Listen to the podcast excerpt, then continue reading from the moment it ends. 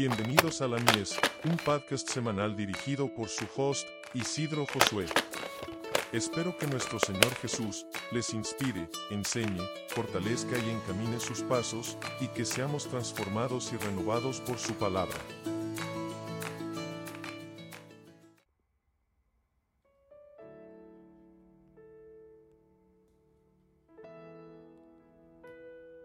En el episodio de hoy vamos a hablar en el capítulo 2 del libro de los Hebreos.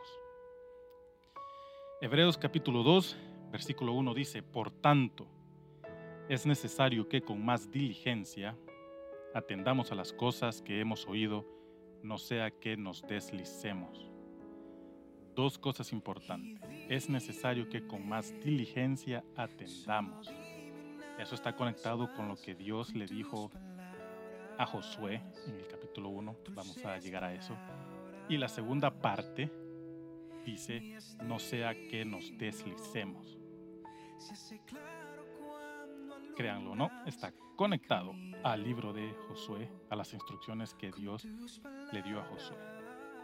Cuando el tiempo de Moisés de guiar al pueblo de Dios por el desierto termina, y era el tiempo para que el pueblo de Israel entrase a la tierra prometida, Dios llama a Josué y le dice, le da las instrucciones.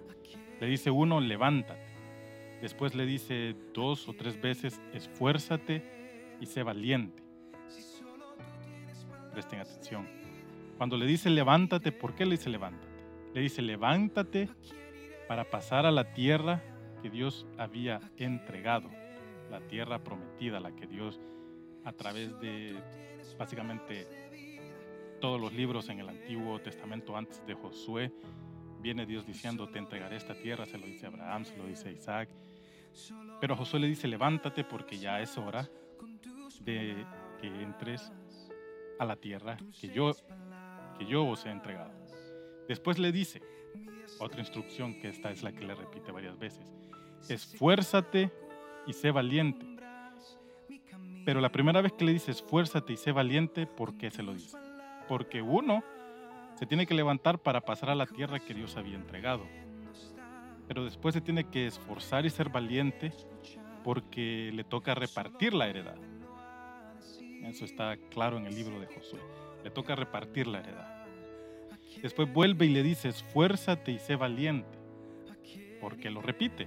Porque tiene que esforzarse para ser valiente y, ser valiente para repartir la heredad. Pero también tiene que esforzarse y ser valiente ¿Para qué? Para cuidar de hacer conforme a toda la ley, para no apartarse de ella. Todo esto está en el capítulo 1. Si usted lee en el capítulo 1 todos los, todos los versículos, va a encontrar bien claritas las instrucciones. Y después le dice con, con respecto a no apartarse de la ley, a no apartarse de la ley. Le dice, nunca, se lo repite claro, nunca se apartará de tu boca este libro de la ley.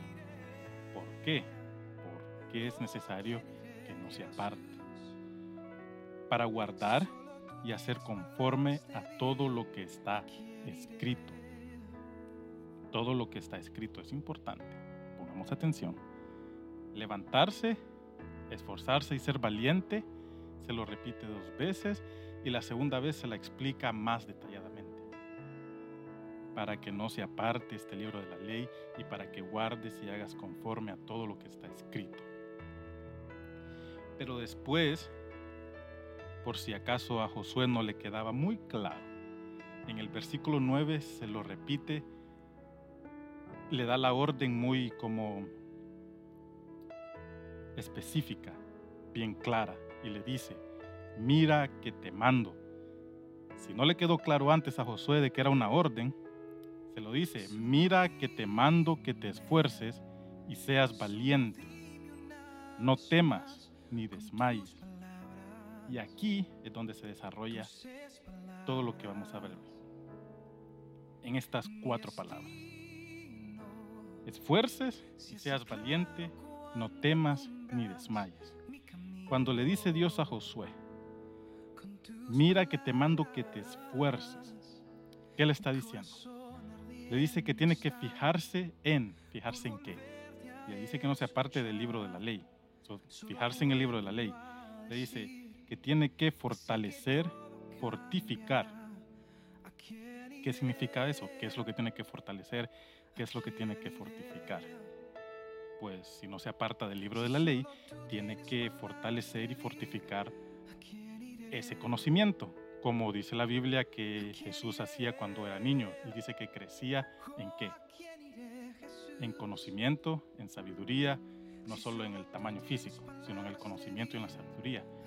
Y más importante en la vida de Jesús se revela porque la importancia de conocer las escrituras del modo que Dios le está diciendo a Josué que lo haga. Cuando Jesús fue llevado al desierto y fue tentado, cómo él resistió al diablo. Peleando, poniéndose a llorar, sintiendo lástima por sí mismo, resistió al diablo usando la palabra de Dios. De la misma manera que el diablo quiso, pues, traer la tentación a Jesús. Pero, no, Jesús es, es más inteligente. Ok, cuando le dice ser valiente, ¿a qué se refiere con ser valiente? Se refiere a estar alerta. Físicamente, cuando alguien está alerta, uno está de pie. Estar alerta, de pie. Pero también mentalmente. Ser valiente es, you mentalmente es tener valor. El, miedo entra por dónde. You porque, oh, vienen pensamientos a mi cabeza de que, ah, me va a salir la llorona si paso por lo oscuro. Uh, you know, like, cosas así, entra por la mente, entra por la mente las ideas de que yo no puedo, no lo hago porque no puedo, no estudio porque no soy inteligente, etcétera, etcétera. So, esforzarse y ser valiente. En esas dos palabras ya le está diciendo a Dios, ya le está diciendo a Josué, Dios a Josué, muchas cosas en esas dos palabras.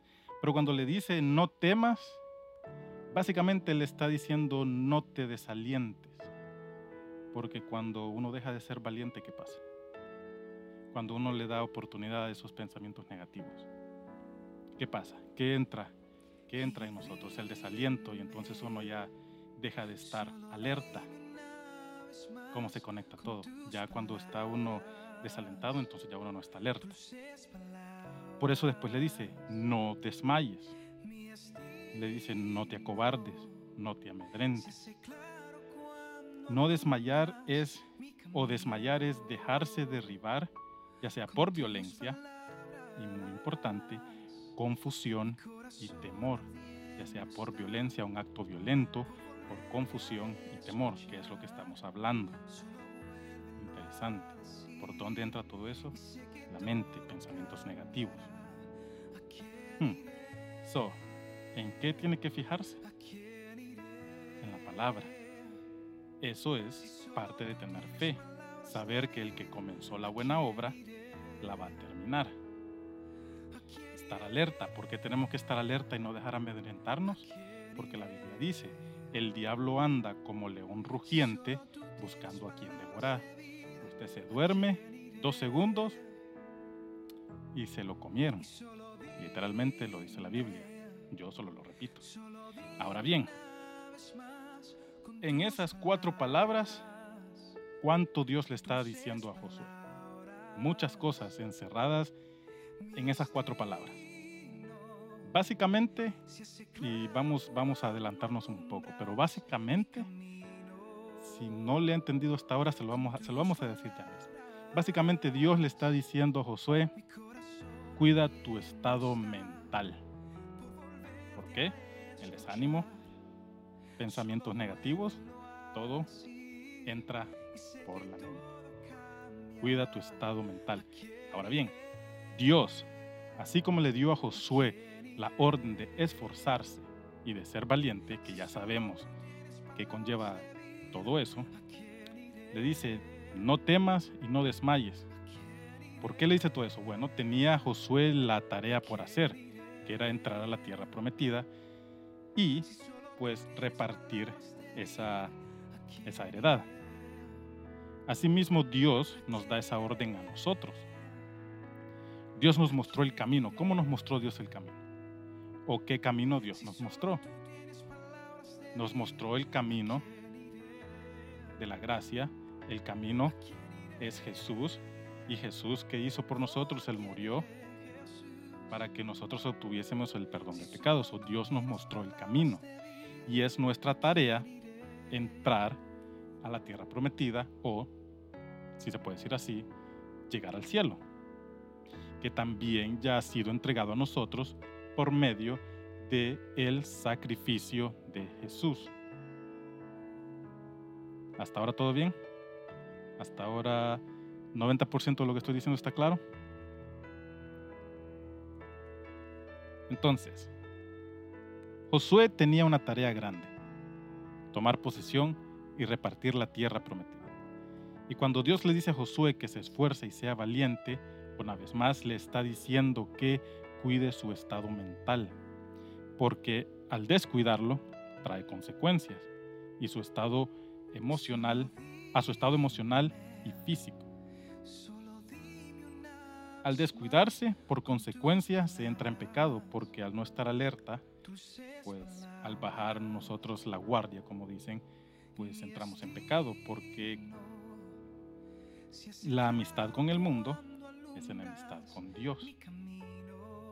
Si nos alejamos de Dios, si no tenemos esa comunión con Dios, pues entonces básicamente estamos viviendo una vida de pecado. Para cuidar su estado mental, Dios le dice a Josué, uno, que cuide de hacer conforme a toda la ley. ¿Por qué?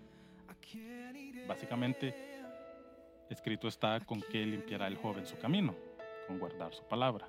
Que cuide de hacer conforme a toda, con toda la ley. Y dos, que no se aparte de ella para guardar y hacer conforme a todo lo que está escrito.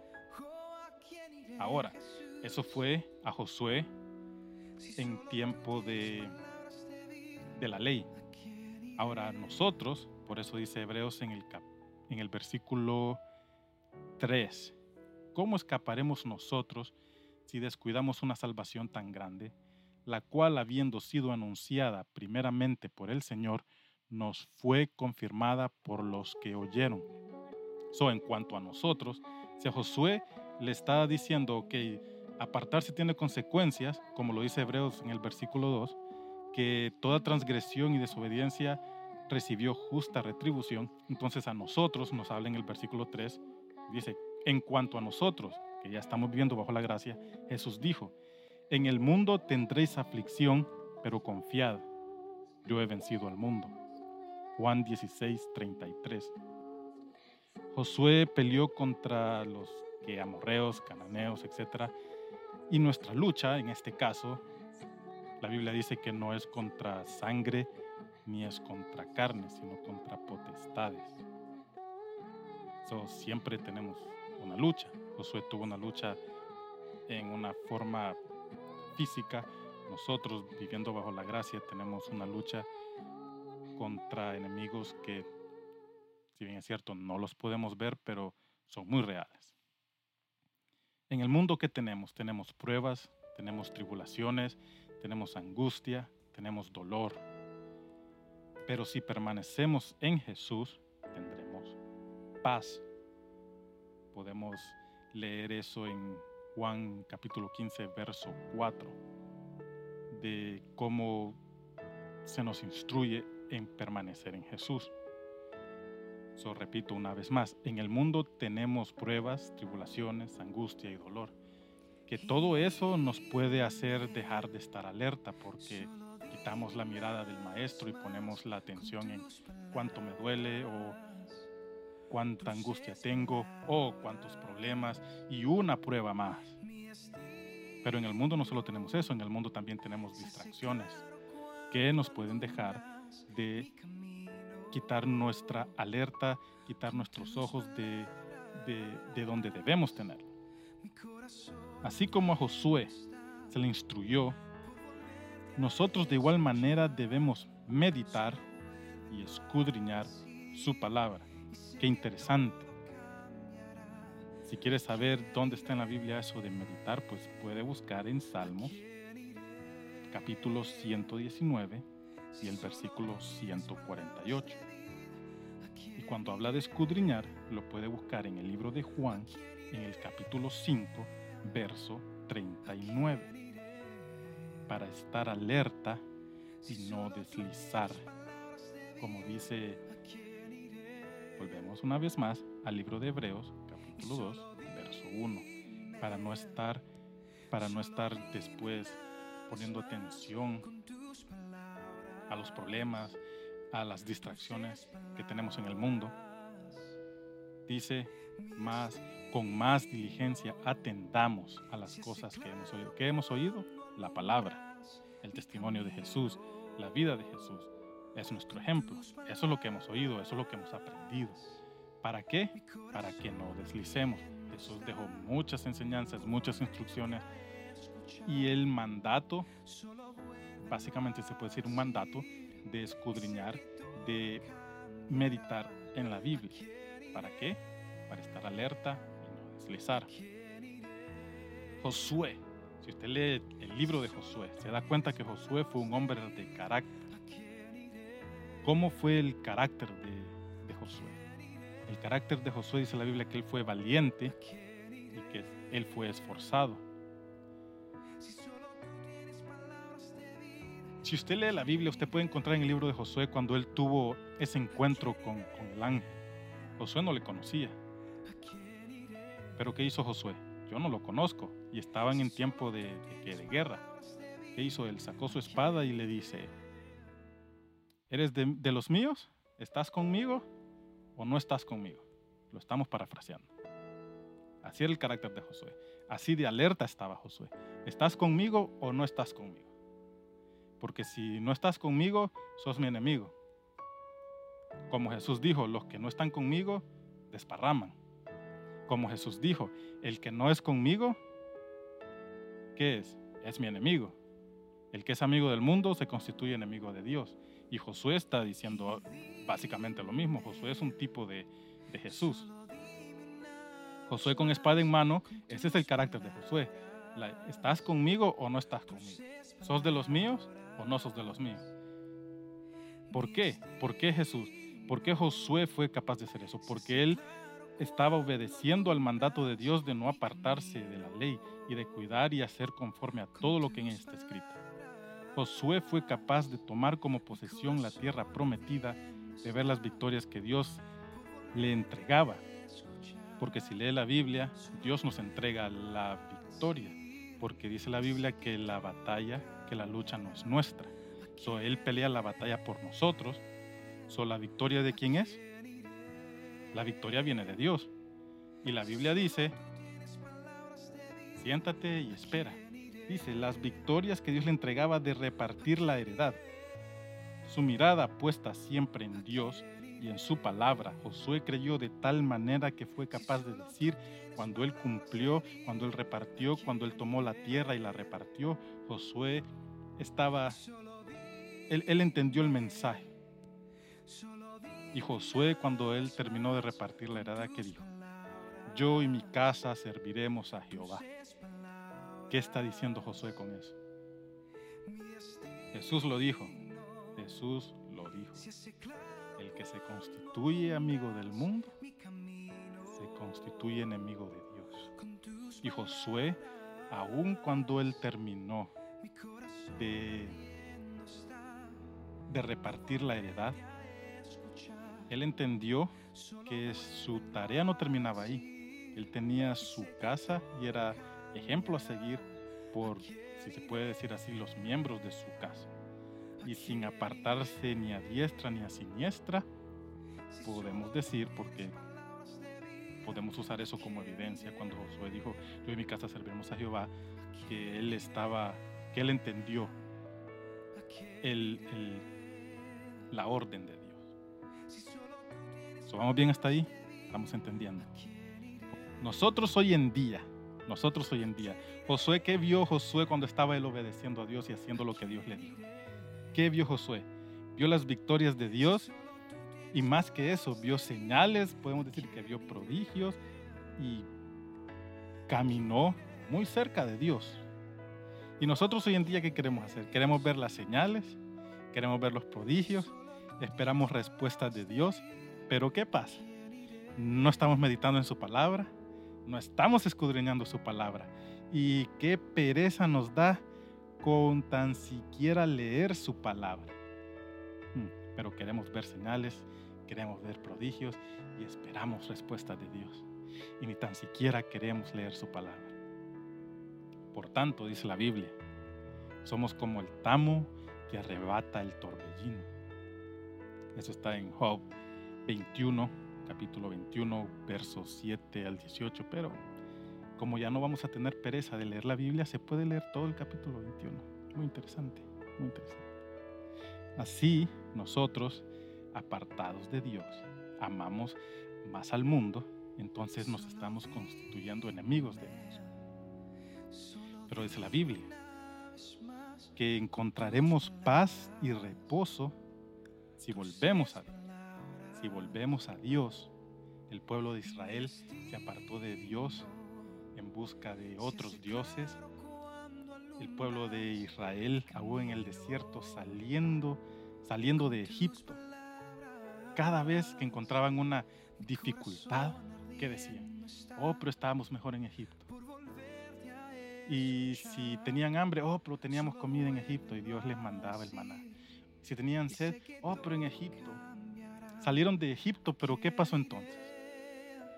no cambiaron su mentalidad, que es lo que Dios le estaba diciendo a Josué. Tienes que estar alerta. el pueblo de Egipto, ¿qué pasó en el pueblo de Egipto? No cambió la mentalidad. Se quedó con la mentalidad de esclavos. Estuvieron bajo la esclavitud por cuántos? 430 años. Y se quedaron con esa mentalidad. Mentalidad de esclavo, mentalidad de, ah, estaba mejor en Egipto. Era esclavo, pero estaba cómodo. Tenía otro diciéndome qué hacer, pero estaba cómodo tenía otro que me mataba a mis hijos, pero estaba cómodo porque tenía lo que quería ahí y estaba cómodo. So, prefería ser esclavo y estar cómodo y dejar que otro pues haga lo que quiera conmigo.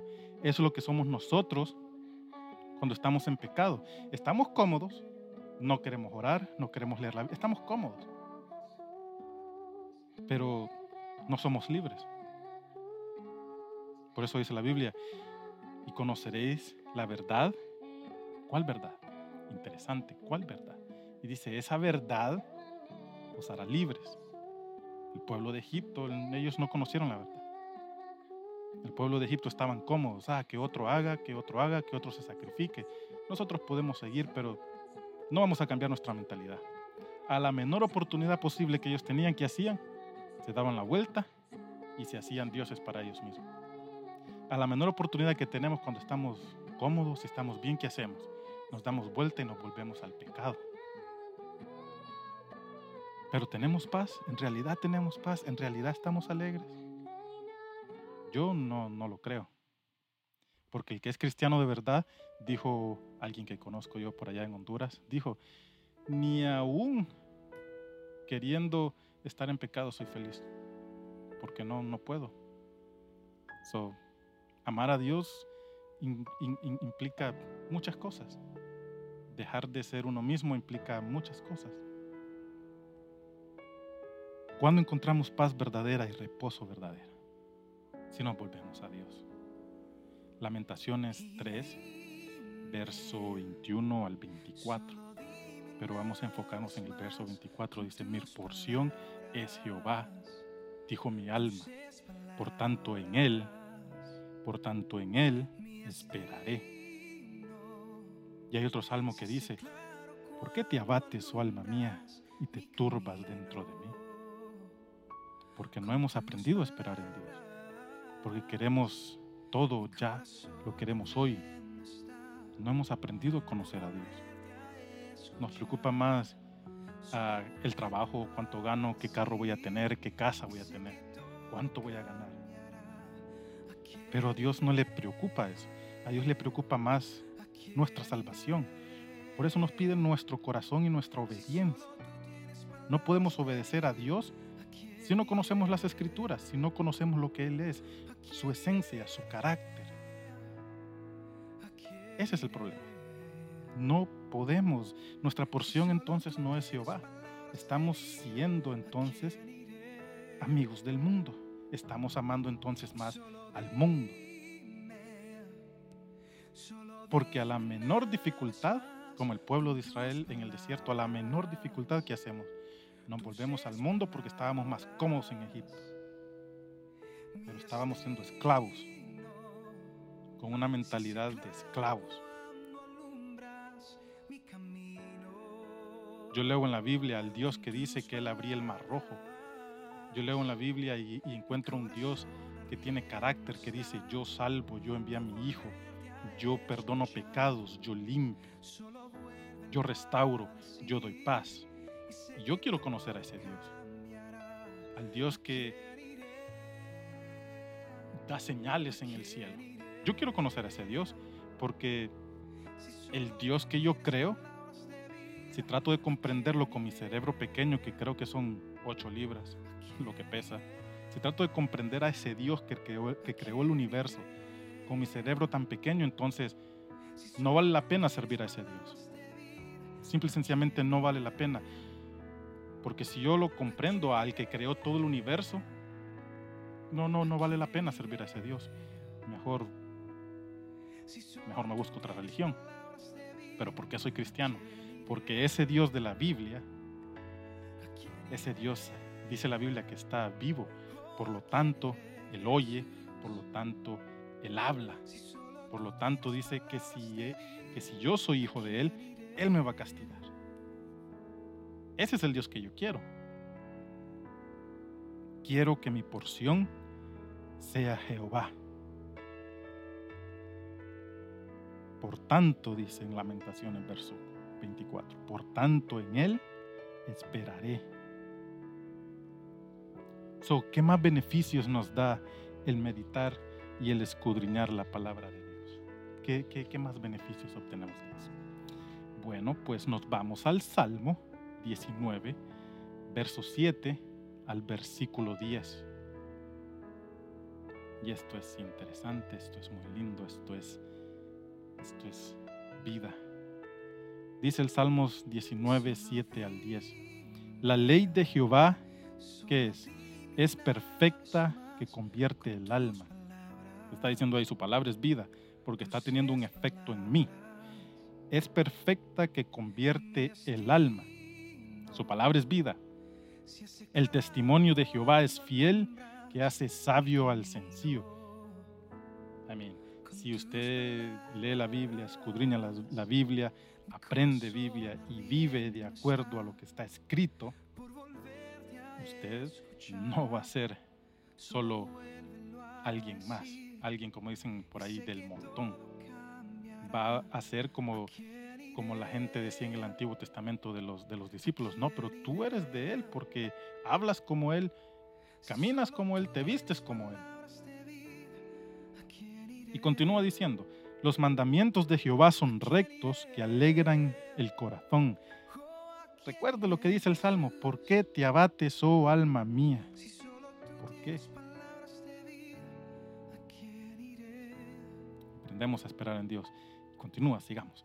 El precepto de Jehová es puro que alumbra los ojos. A esto me refería cuando el salmo dice, ¿con qué limpiará el joven su camino? Creo que es un salmo o un proverbio, si no me equivoco es, es un proverbio. El temor de Jehová es limpio, que permanece para siempre. ¿Cómo puede usted obedecer, a Dios? Dice la Biblia, el principio de la sabiduría que es el temor de Jehová. De Jehová, no a Jehová. Eso es diferente, pero lo podemos dejar para, otro, para otra explicación en un futuro. Los juicios de Jehová son verdad, todos justos. ¿Por qué es justo? Porque Dios da a cada quien según su recompensa. Por eso son justos. Deseables son más que el oro y mucho más, y más que mucho oro afinado. Deseables son más que el oro y más que mucho oro afinado y dulces más que la miel y que la que destila del panal. Dios hablándole a Ezequías le dijo, come este rollo. Y dice que, dice Ezequiel que cuando lo puso en su boca,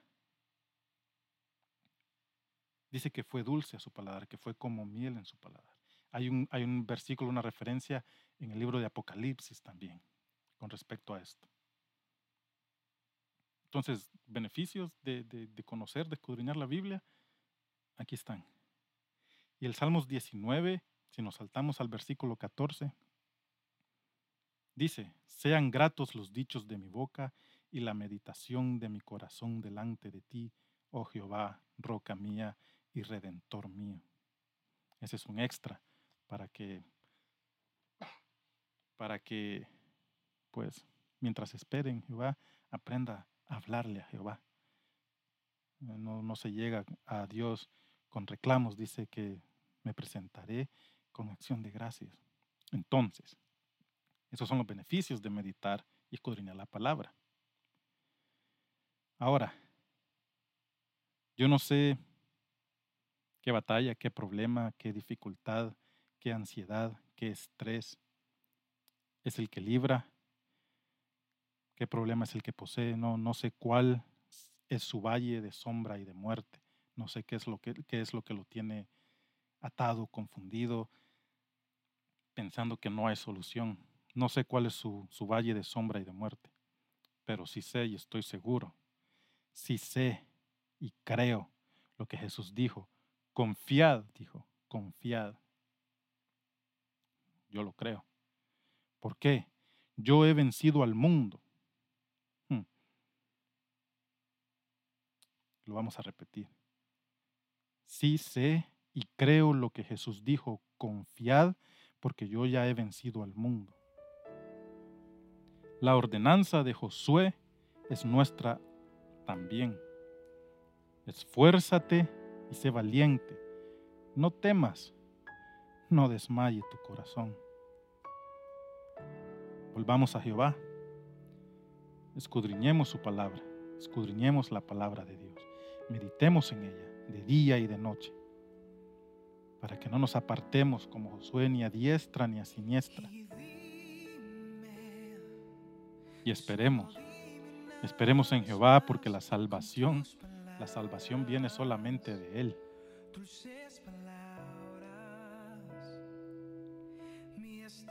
Vive Dios. Esperar en Dios, esperar en Dios. Salmos 18, versos 32 al 34. ¿Por qué esperamos en Dios? Porque la victoria viene de Él. ¿Por qué esperamos en Dios? Porque la victoria viene de Él. Entonces, ¿por qué te abates, oh alma mía? ¿Por qué te abates, oh alma mía? ¿Por qué te turbas dentro de mí? Segunda de Crónicas, capítulo 20, verso 17. Y el salmo más conocido, el Salmo 23, que dice que Él adereza mesa delante de mí, delante, yo no voy a, a hacer nada. Dice, Él va arreglar la mesa delante de mí, en presencia de mis angustiadores. Porque yo no voy a hacer nada, porque estoy esperando a que Dios pelee la batalla y a que Dios me dé la victoria. Porque ¿de quién viene la victoria? La victoria viene de Dios. Aderezas mesa delante de mí en presencia de mis angustiadores. Y como ya no vamos a tener pereza en por lo menos leer la Biblia, pues le recomiendo que vuelva y repita y lea el, capítulo 23 enterito, no es tan, no es tan largo. Y vaya y lea Segunda de Crónicas 20, 17. Y una vez más, escudriñemos nuestros caminos y busquemos y volvamos a Jehová. Puestos los ojos en Jesús, el autor y consumador de la fe. Una vez más, puestos los ojos en Jesús, el autor y consumador de la fe. Terminemos nuestra carrera como Pablo le dice a Timoteo en 2 de Timoteo 4, del verso 1 al 8. Terminemos nuestra carrera. ¿Cómo vamos a terminar nuestra carrera? ¿Cómo? En 2 de Timoteo 2, verso 15 dice, procura con diligencia presentarte a Dios aprobado como obrero que no tiene de qué avergonzarse, que usa que, que usa bien la palabra de verdad. ¿Por qué entonces tiene que escudriñar?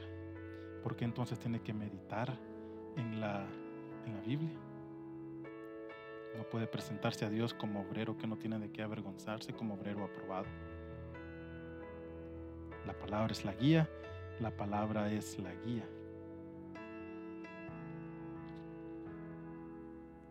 ¿Por qué te abates, oh alma mía?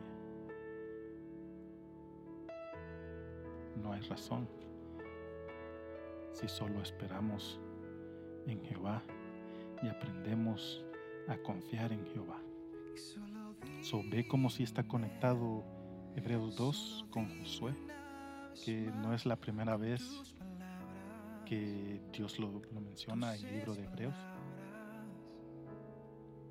En el libro de Hebreos, en el capítulo 1, va a hacer referencia a cómo Dios hablando de muchas y diferentes maneras. Y Él sigue hablando de muchas y diferentes maneras.